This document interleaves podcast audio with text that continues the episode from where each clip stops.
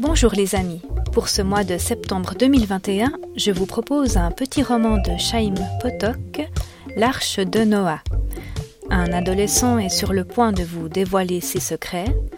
Des dessins attendent d'être admirés. L'histoire demande de ne pas être oubliée.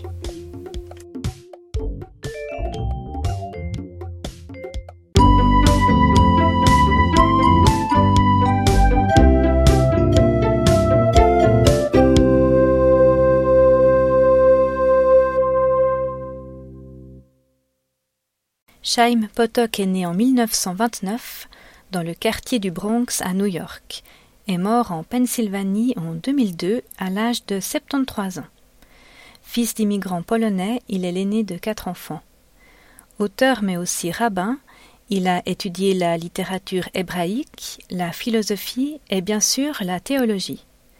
Ses romans parlent surtout de sa vie dans la communauté juive de New York, marqué par les conflits entre les différentes traditions religieuses.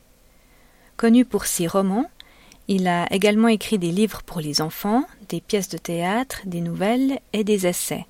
L'Arche de Noah, roman publié en 2001, s'adresse aux jeunes de 12 ans et plus.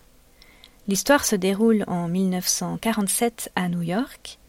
Nous découvrons Noah, un réfugié polonais de 16 ans qui revient du camp d'Auschwitz c'est le seul survivant des 4000 juifs de sa ville natale près de Cracovie. Il vit désormais chez sa tante à Brooklyn et cherche un professeur d'anglais. C'est David Adin qui lui donnera ses cours.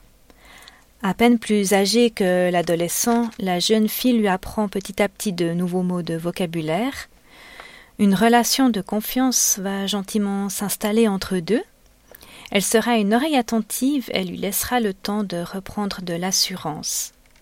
En effet, le garçon est traumatisé par son passé et reste silencieux sur celui-ci.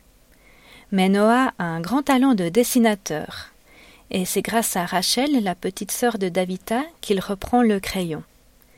Tout le monde est enthousiaste à la vue de ses dessins, ce qui va lui donner plus d'aplomb pour enfin dévoiler ses souvenirs et se libérer. Les mots suivront les traits de crayon et Davita deviendra le réceptacle du vécu de Noah. Ce roman, tout en retenue, exprime la douleur et la difficulté de dire. Il montre également que l'art peut aussi être thérapeutique, en tout cas une façon d'extérioriser ses démons, de les sublimer pour ensuite entrer en dialogue avec les autres. Cette lecture est émotionnellement prenante, mais grâce à la délicatesse et la pudeur de l'écriture de Chaim Potok, on en sort grandi. Tisha B'Av, Kippa, synagogue, yeshiva. Un vocabulaire peut-être nouveau pour vous, mais en écoutant ce récit, vous vous frotterez un peu à la culture juive, au judaïsme et à l'univers de son auteur. Vous pouvez donc télécharger ce roman avec le numéro 70440 je vous souhaite une belle découverte remplie d'émotions nouvelles.